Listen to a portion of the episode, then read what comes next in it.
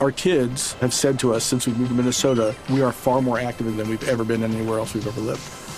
Moving to Minnesota opened up a lot of doors for us. Just this overall sense of community, of values that, you know, Minnesotans have. It's a real accepting, loving community, especially with two young kids. See why CNBC ranks Minnesota number four best state to live and work. A great place to work, an even better place to live. ExploreMinnesota.com slash live.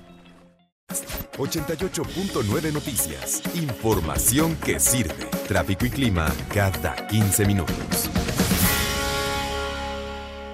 Bochito es de Mari Carmen y la familia de Mari Carmen. Qué historia, un bochito que desapareció hace siete años, prácticamente siete años cumplidos. Apareció noviembre de 2021, desapareció octubre de 2014. Jorge Maldonado, vaya historia Vaya historia tan eh, curiosa y dramática, Jorge. Así es, porque ese bochito lo había comprado Mari Carmen porque ella puso un negocio de venta de comida, se lo iba a utilizar para la repartición a domicilio. Luego de que se lo llevó el agua Alejandro, pues ella prácticamente lo dio por perdido. Sin embargo, como tú bien lo mencionaste al principio, el bochito apareció siete años después en el drenaje profundo de la ciudad, al sur de la ciudad de Monterrey. Vamos a escuchar lo que dijo Mari Carmen al saber de esa noticia.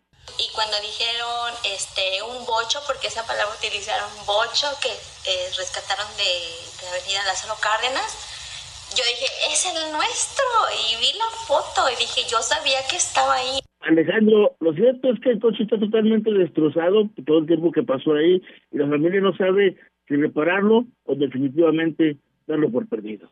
No, no, no quiero ser mala onda, pues, este, pero pues reparar eso va a ser prácticamente este, misión imposible, ¿no? Porque eh, no solo es que el carro esté dañado por el paso de siete años en el drenaje, imagínate cómo está eso de oxidado eh, y de picado y de despedazado. Eh, también está este, pues todo aplastado, Jorge.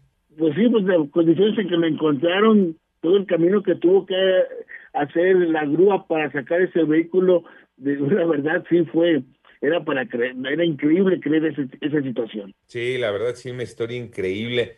Eh, precisamente la pregunta que hacíamos la semana pasada, ¿de quién será el dueño? Y apareció Mari Carmen y la familia. Pues sí, alguien tenía que decir, oiga, mi carro, ¿no? Mi carro. Pues sí, nada más que el carro pues ya despedazado por el paso de siete años, allá en el drenaje haciendo un tapón y cada que llovía en esa zona de Monterrey, sur de Monterrey, ¿verdad, Jorge? Así es, al sur de la ciudad de Monterrey. Eh, cada que llovía ahí se inundaban y ahora entienden, pues, entre otras cosas, por qué se inundaba, porque el, el bochito hacía el tapón. Gracias, Jorge Maldonado.